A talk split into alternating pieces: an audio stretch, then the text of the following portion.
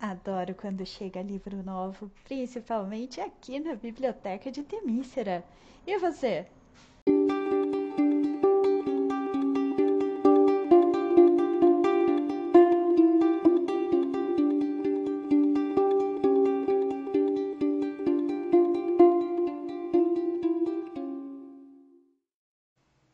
Olá, estudantes, tudo bom com vocês? Eu sou o Vinícius, mais uma vez, estou aqui com a amigo mesmo. Olá, amigo mesmo. Exatamente! Comigo de novo!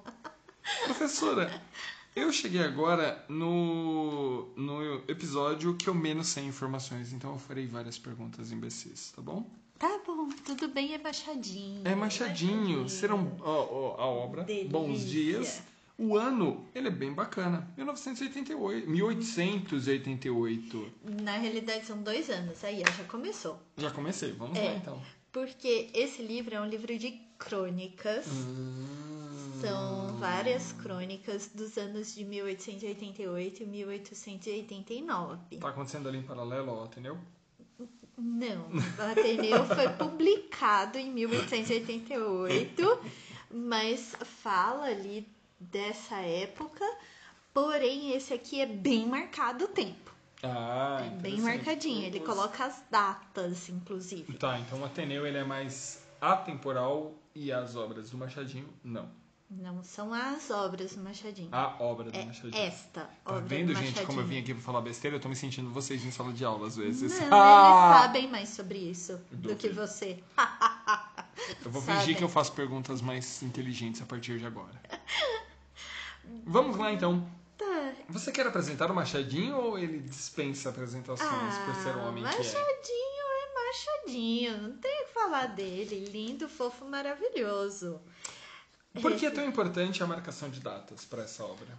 Ela é importante porque são crônicas diárias que ele faz a partir. E crônica é um gênero textual que pega algo que aconteceu de fato e transforma numa história que pode ser fictícia ou não, mas é uma análise sobre um fato. Luiz eu- Fernando Veríssimo hoje em dia faz isso deliciosamente. Eu amo este homem. Exatamente por isso que eu comecei a escrever, né? Aliás. É justo. É, ele faz é, a melhor forma machadinha de ser. Ele vai ser irônico, ele vai ser crítico, ele vai ser extremamente sarcástico. E é um cronista, ele cria um personagem que é um cronista único, que não dá para perceber exatamente características deste ser, é, específicas deste ser, mas algumas questões ideológicas dele sim. Essas crônicas, elas são como uma metralhadora, tira para todos os lados em suas críticas ou elas são bem específicas para algum grupo específico? São bem específicas porque ele vai criticar estrangeirismos, por Ok. exemplo, e isso é importante. By the way. Isso é importante porque a gente está ali no final do século XIX, quando tem uma imigração muito grande, Uhum. né? E então, essa crítica aos estrangeirismos é muito marcada. Ele tira um sarro, parece que as pessoas estão desaprendendo a falar o próprio idioma e é, preenchem essas lacunas com palavras estrangeiras. Ok. Nada parecido com a época atual. Imagina. Nada. Do you think? E ele vai falar sobre a República, Ok. né? a proclamação da República, os planejamentos para proclamação da República já em 1888 e a sua consoli- consolidação em 1889, apesar de a última data em 1889 de crônica ser é, em agosto. Então, dois meses antes, dois, setembro, outubro, Três, três meses. meses antes da proclamação da República efetiva. Ele vai falar sobre a abolição da escravatura, mas esse personagem, esse cronista, O eu lírico. o eu lírico, ele é provavelmente funcionário público Em outro momento parece que ele é um relojoeiro, um, um chapeleiro. Então ele tem algumas profissões. Ele é multifacetado. Ele é. Não dá para entender exatamente o que ele faz agora. Ele é o que o Machadinho enquanto... precisa para escrever a crônica naquele momento. Exato. E a abolição, quando aparece ali para ele, não aparece como uma coisa que é importante para a sociedade, mas aparece como importante para seus interesses pessoais. Então ele defende isso porque ele quer uma ascensão, ele quer uma visibilidade que ele não tem e precisa. Isso tem alguma coisa de. de eh, pode ser exter, um externar o que é o próprio Machadinho? Um negro em meio a uma república? Ele é negro, mas não dá para externar o que é ele. Porque ele. Ele era aceito pela sociedade, né? Ele tinha um renome, ele tinha uma ascensão social, uma classe social diferenciada, né? Ah, obviamente, ele é abolicionista. Mas as questões pessoais que são colocadas nesse cronista único, que não tem nome, é, são interesses de ascensão pessoal. Única e exclusiva. Única e exclusiva. Então você, é, é, você interpreta então, isso como uma crítica a sim. crescimento desenfreado, passando por cima de todos os outros, visando. Ok. Ele quer que a abolição aconteça porque assim ele está do lado dos vencedores. Eu entendo. É isso. Não que ele queira isso realmente. Tanto que ele coloca em alguns momentos os empregados da casa, ele, ele coloca de forma bastante é, pejorativa. Pejorativa. Isso. Entendi. Essa palavra. Então vamos começar. Como ele começa essas crônicas? Qual é a primeira abordagem? O que é ele... é importante do texto que ele fala? Começa em abril de 1888. Ele escreve um dia nessa, nesta, é, neste mês que antecede a abolição. Mas nesse primeiro dia ele fala mais sobre questões pessoais, ele meio que localiza o leitor no contexto. Ele apresenta quando isso está acontecendo. Em que local, com que conjectura. Que é no Rio de Janeiro. Ele apresenta que existe uma comoção pela abolição, mas ele tem escravos. Ponto importante, tá? então... tá? A abolição no Brasil ela foi fortemente bancada pela Inglaterra, que já era, eh, já havia feito a abolição em, uhum. em seu país, tá? E como ainda éramos meio que um prote... protetorado, não. É, nós dependíamos comercialmente muito da Inglaterra. Portugal dependia muito da Inglaterra e por tabela o Brasil, ok? Então, assim, a Inglaterra fez uma pressão absurda para que acontecesse a abolição aqui. Outro fato importante: o Brasil não foi o último país da América a, abolir a escravidão, ok? Se falarem isso, é uma distorção temporal, ok? Temos, temos vários países da América Central que foram muito depois da gente. Sim. A é própria que... Argentina foi depois, inclusive. É que aqui nós tivemos também o que é chamado de que a gente criou o ditado, né, para inglês ver. Exatamente. É, teve a proibição dos, do comércio de escravos, que foi muito tempo antes é, da abolição. Mas os que existiam 1810, aqui. né, se não me engano. Isso. E, e, assim, os que tinham aqui ainda eram escravos, tá? Deixando bem claro Sim. isso. A gente não podia mais trazer pessoas da África para trabalharem forçadamente no Brasil. Mas os que tinham aqui ainda assim estavam em, em situação de escravidão, ok? Sim. Conversem é... com o professor de história sobre isso. Sim, o Gustavo vai gostar. É, ele traz então esse primeiro, não é o dia 1 de abril, mas esse, essa primeira crônica no mês de abril. Por e... questões pessoais, e aproveitando a crônica, eu direi que foi a partir do dia 3 de abril. Só porque é seu aniversário. Ups. E e ele vai trazer essa questão, vai falar exatamente sobre o, os estrangeirismos. Ele vai trazer muito estrangeirismo inglês e francês, que a França ela tem uma influência muito grande no campo artístico e literário no Brasil. Então ele vai trazer esses estrangeirismos Em alguns momentos é divertido porque ele coloca a frase toda escrita em outro idioma e não traduz. Então ele continua como se o leitor soubesse o que ele escreveu em francês. Sim, porque era comum. Um ponto bem bacana, tá? Estudem também sobre Pernambuco e a invasão francesa barra holandesa. Tá? Não, desculpa, não. retiro o que eu disse. Foram os holandeses, sim. É, retiro o que eu disse.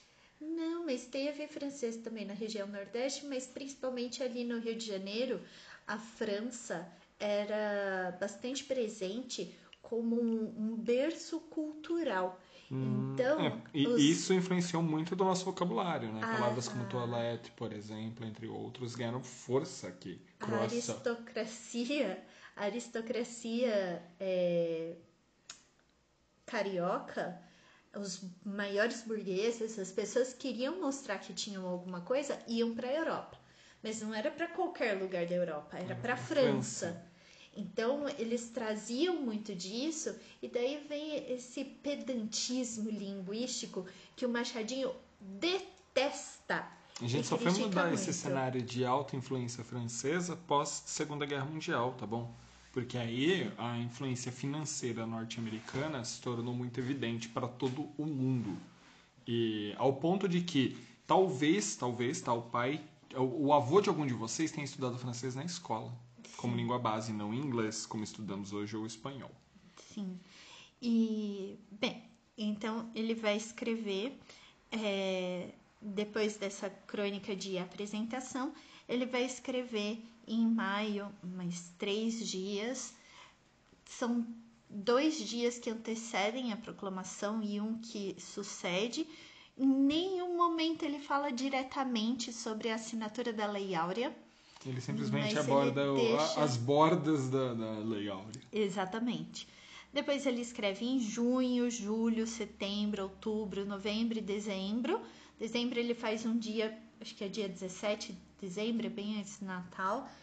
É, ele sempre aborda aspectos da, da vida social mesmo, de amizade, de como as amizades surgem por interesse, é, de como as pessoas estão recebendo imigrantes.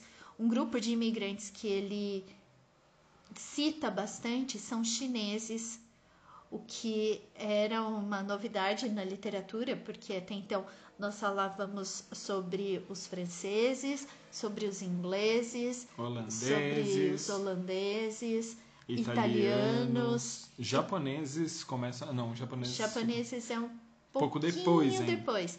Mas também vão ser citados. Mas os chineses, Machado Não. de Assis vai falar sobre a, a vinda deles para cá, aí no, no, da segunda metade do século XIX em diante, e vai falar sobre como eles estão, entre aspas, roubando o trabalho de pessoas que moram aqui. Um ponto importante, tá? É, essa é uma falácia em todos os lugares em que grandes migrações acontecem. É a xenofobia dentro de cada um de nós. Esse preconceito contra estruturas e culturas diferentes chegando ao seu país. Uh, uh, uh, bom, esse assunto dá para ser muito abordado em sociologia.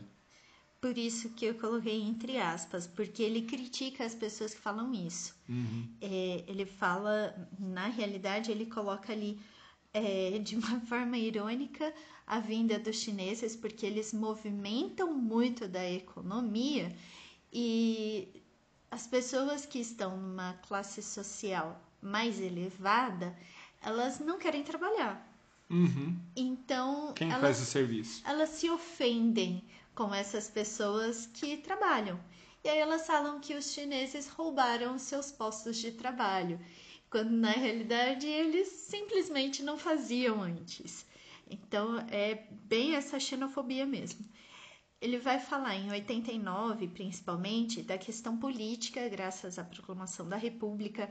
Então, ele vai falar sobre é, República do Café com Leite, ele vai falar sobre a questão do café, como o café movimentava a economia. Tá ouvindo aí, né, Gustavo?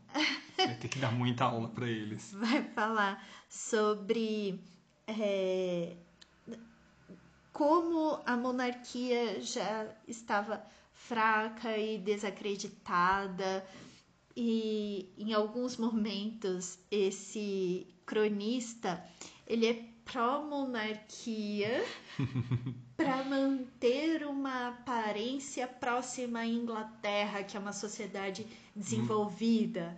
E a Inglaterra tem a monarquia até hoje. Então ele fica assim: por que não podemos ser como a Inglaterra? Tem, tem essa dorzinha de cotovelo aí. Ele quer estar próximo de quem tem poder. Sim, e mas é engraçado porque esse não é o pensamento do Machado de Assis. Então ele coloca isso de uma forma bastante ridicularizada nas suas crônicas. Estereotipada e. É.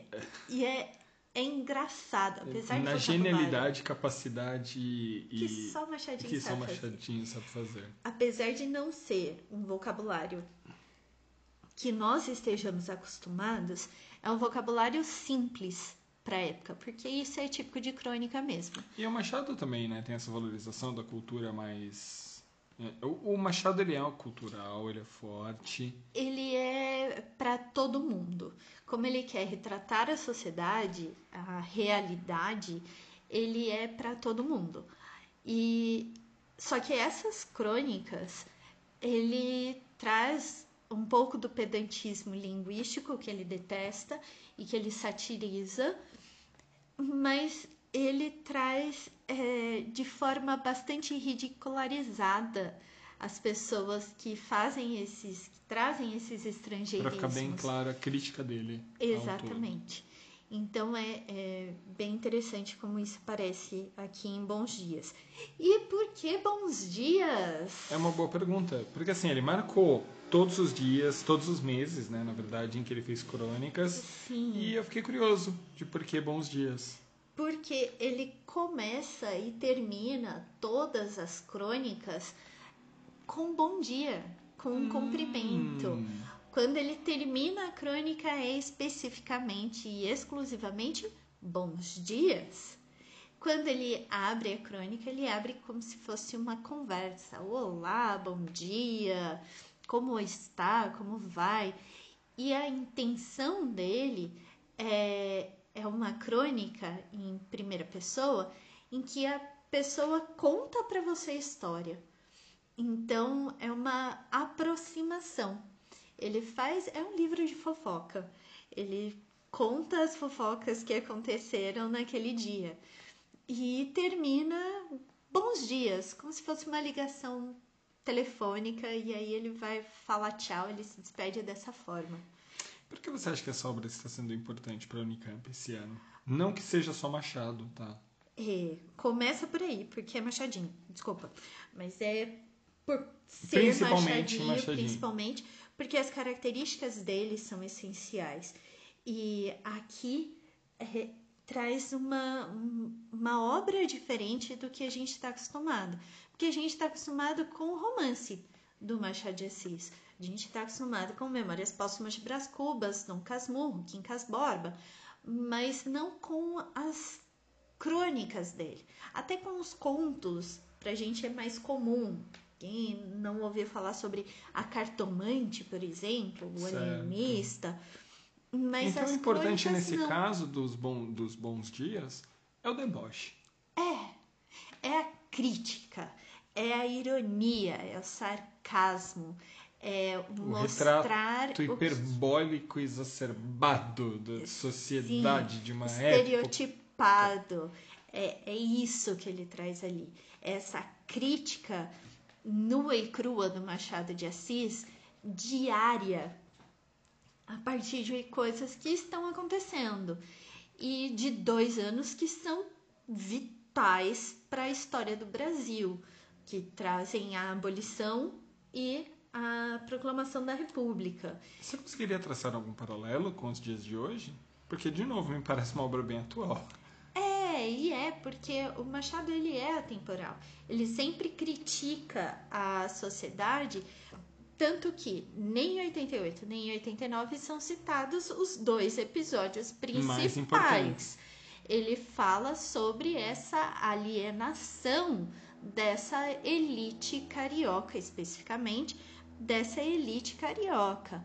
Então, ele fala que essas pessoas que querem tanto ascender socialmente ignoram o que está de fato acontecendo e se preocupam com coisas pequenas que lhes causam é, repulsa ou qualquer tipo de emoção, mas não estão envolvidas com as questões importantes políticas, econômicas, sociais que estão acontecendo de verdade no Brasil. O paralelismo tá aí, vê quem quer. Exatamente. Muito obrigado. Tem mais alguma informação importante a passar? Acho que não. Tudo bem, então. Machadinho. machadinho. Temos um podcast? Temos um podcast. Obrigado! E um Bons beijo. dias!